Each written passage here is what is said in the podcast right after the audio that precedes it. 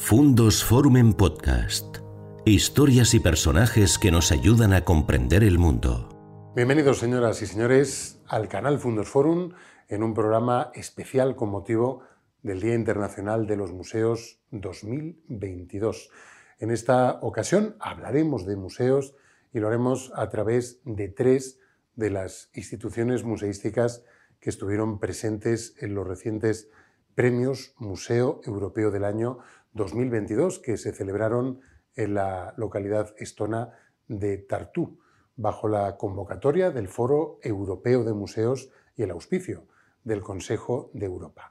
Cuatro museos españoles, uno catalán, uno balear, uno extremeño y uno de Castilla y León, participantes presentes en ese foro que congrega, que reúne anualmente a las más destacadas o más relevantes personalidades del ámbito museístico y a muchos museos, especialmente eh, jóvenes de reciente creación o museos que han sufrido procesos de, de transformación y que aportan a ese panorama museístico europeo nuevos conceptos, nuevas ideas y nuevas formas de hacer museología o de museografiar realidades. Y lo hacemos eh, con, la, eh, con el Museo del Calzado, del Calzat y de la Industria, el Museo del Calzado y de la Industria de la localidad mallorquín de Inca, donde nos espera su directora Aina Ferrero. Aina, bienvenida. Hola, buenos días y muchas gracias por la invitación. Un museo distinguido con eh, uno de los eh, cuatro premios principales que otorga el Foro Europeo de los Museos, el premio Sileto, eh, que distingue a las entidades que han tenido una trayectoria notable en lo que a la colaboración de la comunidad se refiere. Ana, bueno, lo primero que nos gustaría es acercarnos, aunque fuera virtualmente, a tu museo y que nos contaras, nos explicaras qué es lo que encuentra un visitante que llega al Museo del Calzado y de la Industria. Bueno, lo que va a encontrar es un museo comunitario en el sentido de que todos los objetos que hay expuestos y que tenemos en nuestra colección cuentan una historia particular, una historia particular, una historia empresarial, pero en definitiva una historia vinculada a la identidad y al pasado industrial de la comarca. Entonces, va a encontrar un museo uh, modesto en cuanto a recursos, pero creo que hemos conseguido hacer de la creatividad nuestro mayor recurso y al menos es un museo amable y un museo que intenta poner en valor una industria que no está muerta, es uno de nuestros objetivos dentro de la museología social, es una industria, la industria del calzado, que ha pasado varios procesos de, crisis, pero sigue habiendo empresas que están trabajando y que luchan por continuar adelante con una especialización en el sector, que sería el zapato de alta calidad o muy especializado, y es lo que queremos transmitir. ¿no? Queremos que el museo sirva como motor socioeconómico de la zona, no solo en este sentido, sino también porque acoge varios programas de inserción laboral y, bueno, y, más proyectos eh, socioeducativos.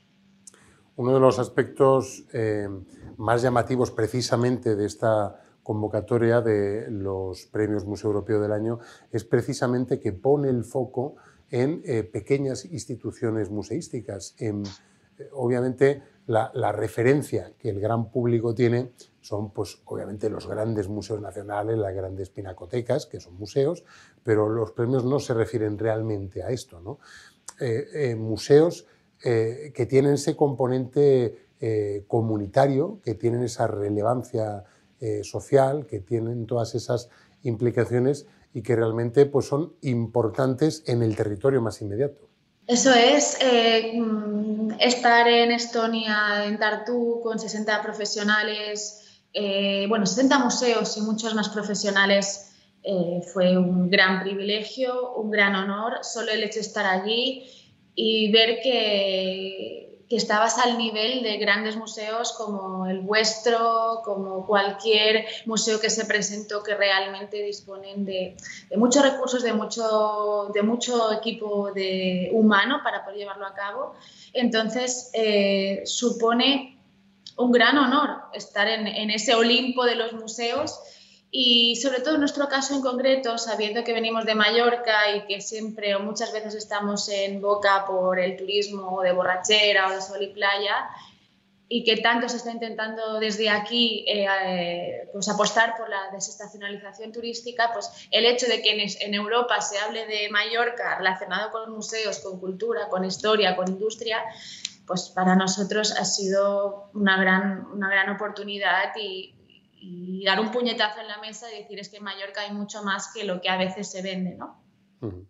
Hablamos del poder transformador.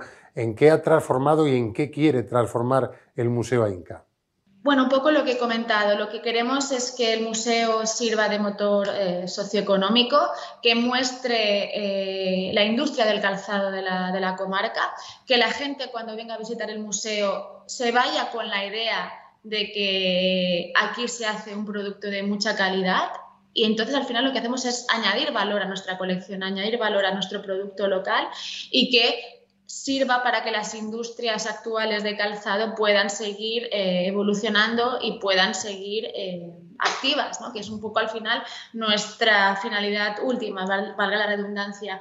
No queremos mostrar un cementerio de máquinas, un cementerio de lo que ha sido la industria del calzado, sino una historia en transformación, en evolución, que ha ido pasando por varios procesos de cambio en relación a los hábitos de consumo, en fin, a los cambios que la humanidad ha ido viviendo, pero lo que quiere mostrar es un museo vivo, abierto y que es capaz de, ayudar a su comunidad. Aportar una, una visión en positivo de lo que suponen los procesos de reconversión industrial o las consecuencias de los procesos de deslocalización productiva, ¿no? que generalmente tienen, tienen, un componente eh, traumático, pero obviamente esa actividad industrial, la del calzado, que creo que sigue siendo importante en, Baleares, la producción del calzado, quizás ya más en el segmento de calzado de, calidad y con marcas que obviamente pues tienen una dimensión global,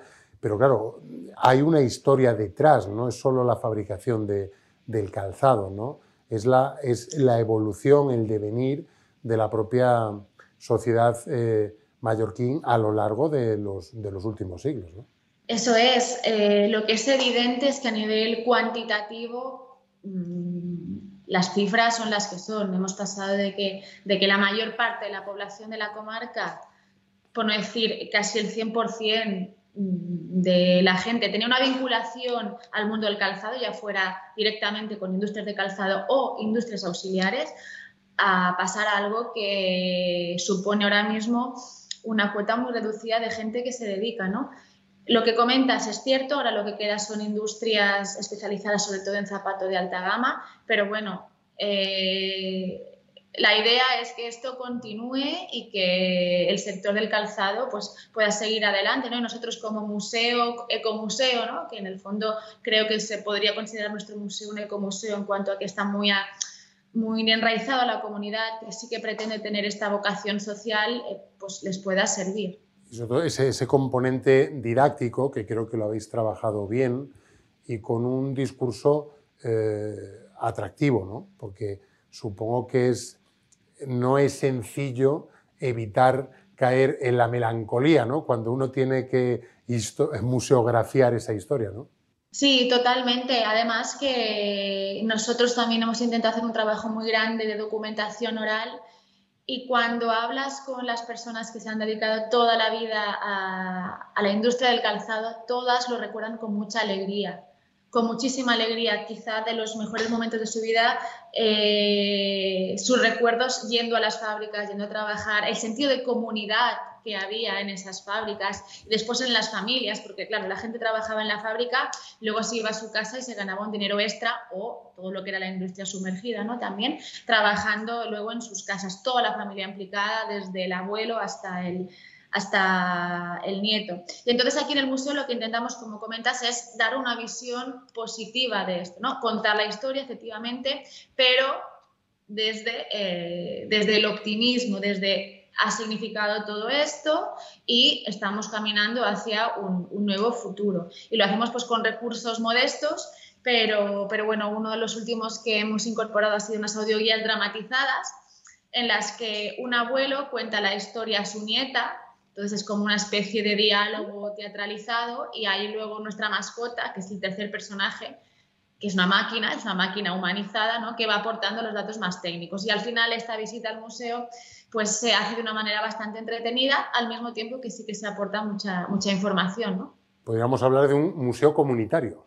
Sí, es un museo comunitario y sobre todo los últimos proyectos que hemos ido desarrollando hemos intentado hacer una museografía social directamente. Una de las últimas exposiciones que hicimos fue después de un proyecto socioeducativo en el que tres personas eh, que simbolizaban una, una extrapolación de la comunidad, una persona mayor, un joven y una persona no nacida en Inca, ¿no? un inmigrante, se reunían y, grababan conversaciones en torno a un objeto vinculado con el calzado, ¿no? que aportaba esta persona mayor vinculada con el oficio.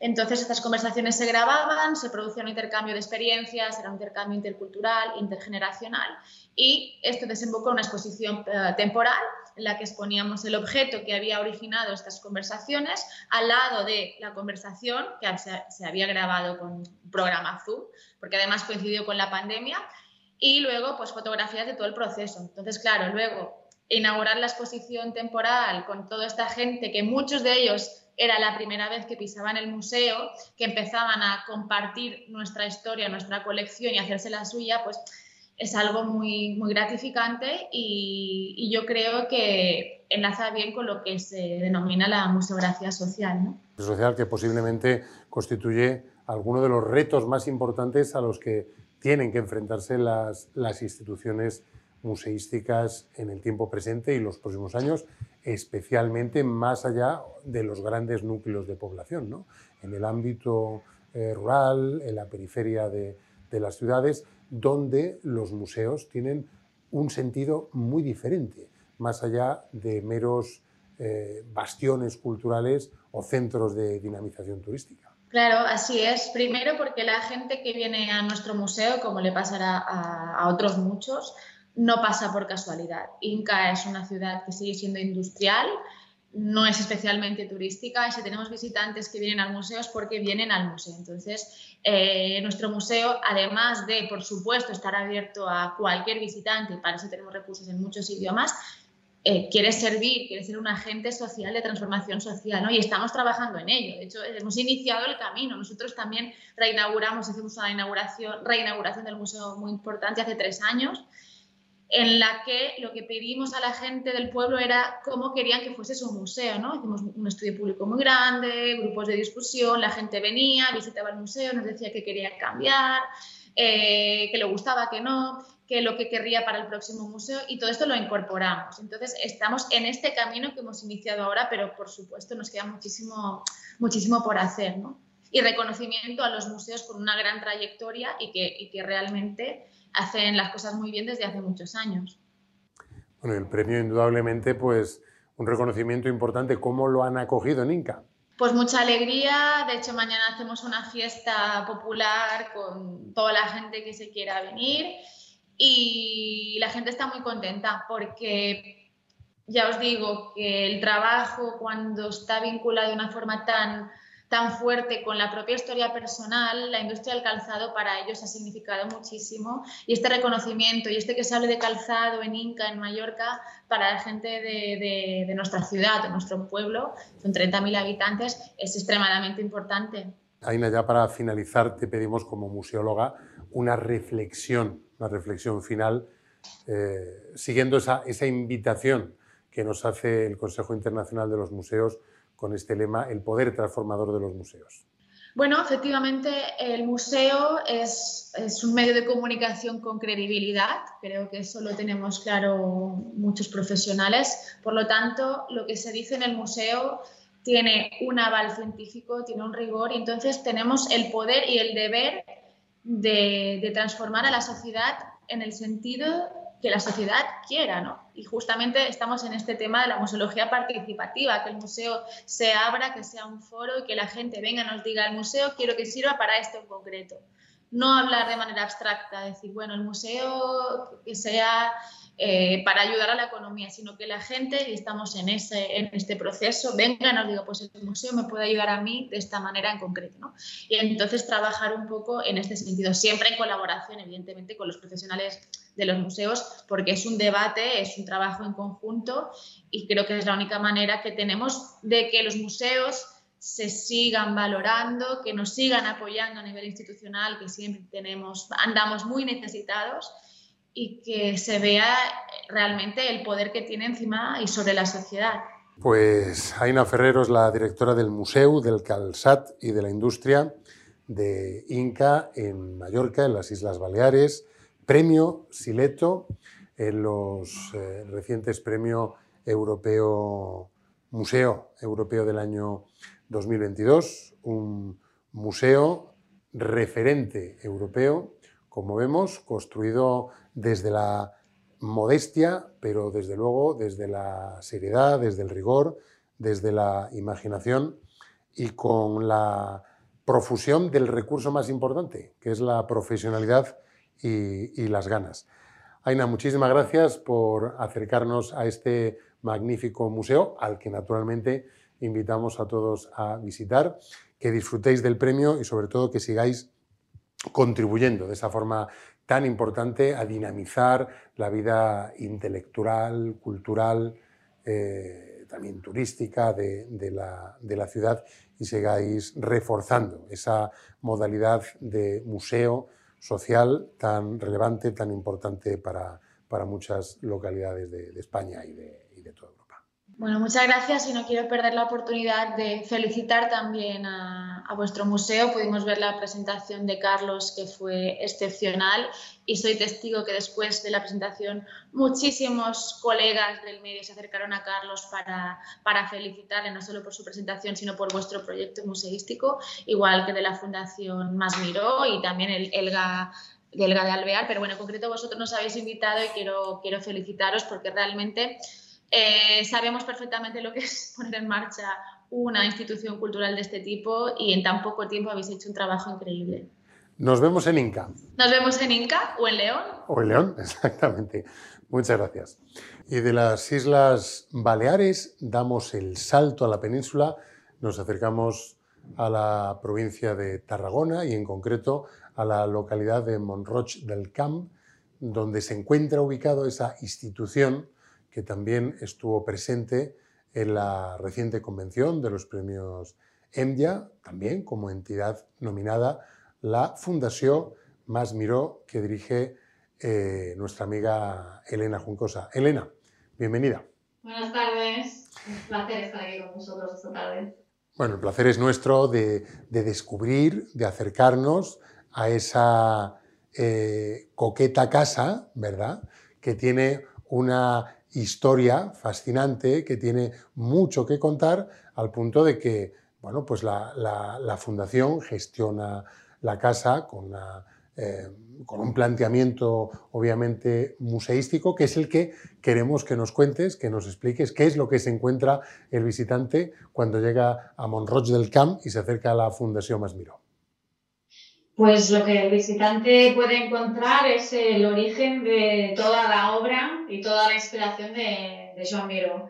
Lo que, lo que uno siente ¿no? cuando llega allí es poner los pies donde Joan Miró puso los pies eh, por primera vez en 1911 y decidió en contra de los deseos de su padre que se que haría la pintura. Eh, con esta fundación cerramos el triángulo que mismo Miró decía, que Barcelona, Monroche y Barcelona habían configurado su arte y su personalidad eh, las otras dos fundaciones tienen mucho más recorrido y, son mucho más conocidas en ese sentido. Y la Fundación Más pues apenas tiene cuatro años de vida abierta al público. La fundación se creó en, 1900, ay, 1200, en el 2013, perdón. Eh, pero abierta al público solo llevamos desde el 2018, con lo mm. cual eh, somos la, la última cronológicamente de haber abierto al público pero a nivel de poder explicar lo que es la vida obra de Miró, sería, seríamos la, la, primera, ¿no? Como digo, el, el origen de, de, toda la obra de Miró. El propio Miró dijo que toda su obra estaba concebida en, en Montroch. Miró es, es, el paradigma, ¿no? Como partiendo de una realidad tan concreta y tan local como es Montroch del Camp, que es un pueblo muy pequeño del Camp de Tarragona. Eh, Miró crea un lenguaje eh, universal, o sea, como partiendo ¿no? de, una, eh, de, una realidad tan local consigue eh, ser, ser un artista universal. tú decías, ¿no? Entender la, la, génesis. Ya, ya en los años 30 encontramos un, primer crítico ¿no? que dice que para entender a Miró hay que, hay que ir a, a, a, las raíces de su, de su, arte y esas raíces están aquí en, en, en el Más Miró. Tenemos la suerte de poder conservar la casa tal y como Miro la dejó en, en, septiembre de 1976, que es el último verano que Miro está aquí trabajando, y el primer taller, ¿no? No es, no, no es muy habitual eh, poder encontrar una, una, casa museo donde tú entras y es como el tiempo se hubiera parado, ¿no? En el último año que Miro estuvo allí trabajando y además pues poder conservar el primer taller. En el caso de Miro se excepciona también por, por conservarse tres talleres, ¿no? De, de, de Picasso no, no podemos visitar ninguno y en el caso de Miro se conservan dos en, en Mallorca y, y, este de Monroch, que es el primero que se hizo construir en el campo, sobre todo para trabajar la escultura, que es lo que a él más le gustaba trabajar cuando estaba aquí en, en Monroch. Esa es una historia que contar, ¿no? ¿Cómo es posible que desde 1976 la casa y el estudio del pintor se conserven intactas, como si el tiempo efectivamente se hubiera detenido? Sí, sí, es una cosa realmente excepcional. Yo, yo siempre digo que explico la primera vez que, que, tuve la suerte de poder entrar en, en, la masía y en el taller, en el 2010. la, la, la, sensación fue de, de bueno, este, este, este, señor ha salido y ahora volverá a entrar, ¿no? Que se lo ha dejado todo aquí. La verdad es que es, para mí fue una sensación impresionante y es la sensación que hemos querido conservar al, al poner la casa en valor y abrirla al público la suerte de colaborar con la generosidad de la familia, que en aquel momento era propiedad aún de los herederos de Miró, que están dentro del patronato de la fundación y fueron quienes impulsaron eh, eh, poder crear la fundación y, y, y, poder abrir al público esta, esta, esta fantástica casa que, que podemos uh, aún uh, visitar. Hmm. Hombre, de entrada, indudablemente eh, contáis con un activo importantísimo a la hora de, de hacer crecer y de consolidar un proyecto museístico como el vuestro, que es el paraguas de una marca internacional como es la marca eh, Miró. ¿no? Eso indudablemente pues, ya supone bueno, pues un activo importante a la hora de lanzar un proyecto. Un activo y, también un reto de esta altura, ¿no? Y como te comentaba antes, te, te, tercera fundación de un mismo artista no es una cosa habitual, sin tener obra original, que esto a, a, al principio te debo confesar que hubo gente que incluso ¿no? Eh, planteó que qué íbamos a hacer nosotros sin tener obra original, pero nosotros teníamos claro desde el principio que, que no era nuestra intención eh, competir con las otras dos fundaciones con las cuales evidentemente tenemos un, un, un vínculo eh, que, no, que, nos une a nivel institucional y, y, y, a, y a, nivel de, de, de objetivos, está claro como te decía, no era nuestro objetivo hacer una tercera fundación igual que las otras dos, sino enriquecerlos desde la diferencia. Entonces, eh, a mí también me gusta decir muchas veces que, que tú un cuadro lo puedes mover, eh, pero tú, tú, eres, por ejemplo, el, el, Más Miró, que es el modelo del famoso cuadro La Masía que compró Hemingway, que se conserva hoy en la National Gallery de, de, Washington. Ese cuadro tú lo puedes mover, lo puedes ver en diferentes sitios. Yo lo he visto en París, lo he visto en Barcelona varias veces. Pero, pero lo que es la casa, eh, tú no, esa experiencia no la puedes vivir en otro sitio que no sea poniendo los pies allí. O sea, quien quiere el cuadro de la masía, cuando tú estás dentro de la masía, tienes ese intangible, esa experiencia que puedes vivir de poner los pies donde los puso Miró, decidió que se dedicaría a la pintura y pintó obras que hoy están en, en los mejores museos del mundo y yo creo que ese, ese es nuestro patrimonio, ¿no? Poder conservar ese, ese, espíritu del lugar y ese lugar prácticamente intacto, como, como decíamos. Mm. Es bueno, realmente una, una, didáctica biográfica, es un museo más historiográfico que un museo de, de, Bellas Artes. Efectivamente, obras de Miró, hay dos museos temáticos, pero encontramos obras de Miró en muchos museos de arte contemporáneo en el mundo. ¿no? Lo vuestro es realmente, es realmente muy original, ¿no? porque aporta realmente la perspectiva de entender aquello que el pintor vivió y que, y que inspiró, inspiró su obra y que además también bueno, pues tiene otras cualidades como poner el valor esa zona, dinamizarla, despertar esas potencialidades que ya en su momento Joan Miró descubrió y que hoy en día siguen ahí al alcance de cualquiera que se acerque a descubrirlas y disfrutarlas.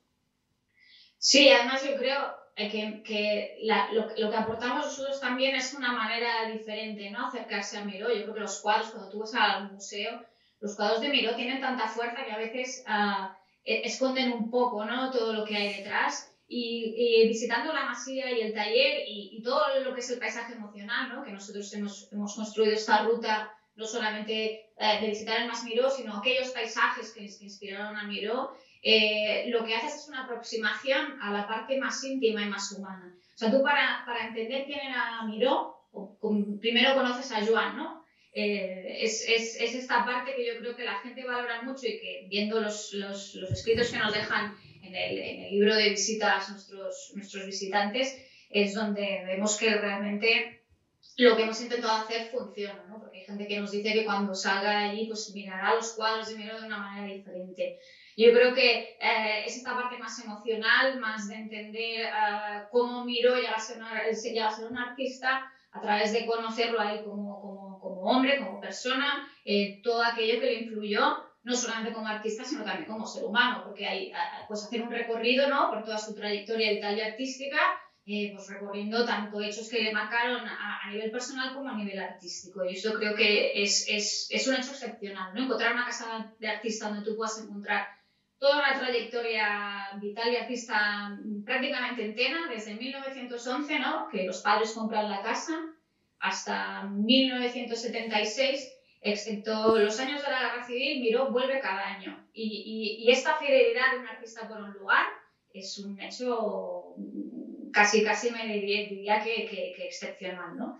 En, en la convención del Consejo Europeo de los Museos, del Foro Europeo de los Museos, vimos cómo se pone el foco en este, en este tipo de, de instituciones, ¿no? instituciones muy vinculadas al territorio, a la comunidad, pequeños eh, proyectos que surgen en el ámbito rural y que tienen ese, eh, ese poder transformador, que tienen gran capacidad para dinamizar el, territorio. Supongo que es así vuestro caso. ¿Cómo os conectáis con, con, el territorio, con la comarca y de qué forma pues, activáis los públicos locales en favor del proyecto?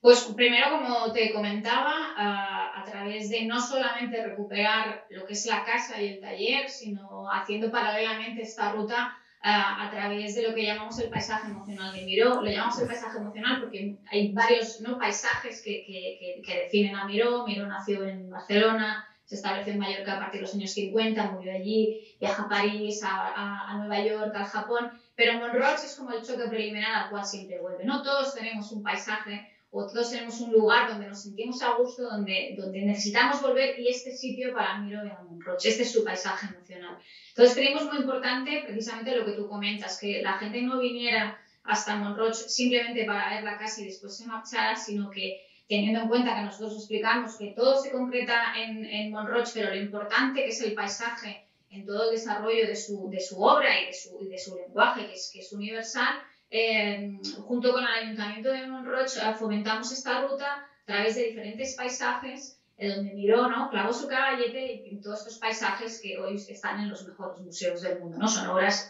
célebres y, y, universales. Con lo cual conectamos ¿no? la masía con el paisaje y con el territorio. También tengo que decir que somos una institución muy joven, como te decía, abiertos al público, cuatro años solo con una pandemia por medio entonces, todo el tema de, trabajar con la comunidad y esto lo estamos aún desarrollando y tenemos muchísimo, muchísimo trabajo que hacer. Pero también lo decías tú antes, eh, simplemente el hecho ¿no? de, tener, eh, de tener esta marca, de tener este nombre de este artista universal, no solamente ya es eh, vínculo con, con, con, lo que es Monroch, sino con el resto del, con el resto del territorio. Mm. Elena, pues ya para finalizar nos gustaría pedirte una reflexión para acabar en torno la realidad de las entidades museísticas, un poco convocados por ese lema del Consejo Internacional de los Museos con ocasión del Día Internacional de los Museos, el poder transformador de, de los museos. ¿Qué reflexión harías o qué eh, llamamiento a la reflexión nos brindarías mm. en esta jornada? Pues mm, es una reflexión que, que, que, hace tiempo tengo, porque además tenemos el tema pandemia muy reciente, ¿no? Eh, y siempre me gusta reivindicar que durante la pandemia y el confinamiento la cultura nos endulzó ese momento, ¿no? Pues que la gente no olvide también. Los museos se hicieron un esfuerzo muy grande también por, por, por, por ¿no? por como decía, endulzar ese confinamiento y, y, que la gente siga yendo a los museos, que no solamente eh, nos alegran la vista, sino que nos curan el, que nos curan el alma, yo creo. Pues con esa reflexión y nuestra viva recomendación de que se acerquen a Montroch en el Camp de Tarragona, que evoquen lo que supuso pues, la, la, juventud, la madurez de un pintor excepcional como Joan Miró y aquel lugar mágico en el que encontró la inspiración y que sigue ofreciendo al mundo pues sus encantos, sus atractivos y que indudablemente pues seguirá siendo fuente de inspiración para muchas personas. Para ellos, para la Fundación más Miró también lo ha sido. Elena, muchísimas gracias, que disfrutéis de, este, de este día y que sigamos pues, uniéndonos a través de la amistad fraternal entre los museos, porque indudablemente pues, eh, todos tenemos mucho que aportar a otros. Muchísimas gracias, Elena. Gracias a vosotros. Hasta pronto. Bueno, y con esta conversación, de la que naturalmente hemos disfrutado mucho, de ambas conversaciones, de estos dos museos que hemos descubierto en este programa especial que hemos dedicado con ocasión al Día Internacional de los Museos aquí en el canal Fundos Forum. Pues les emplazamos a una próxima ocasión. Hasta entonces, que sean muy felices. Adiós. Gracias por escuchar Fundos Forum en podcast. Tenemos muchas más historias y personajes que descubrir juntos.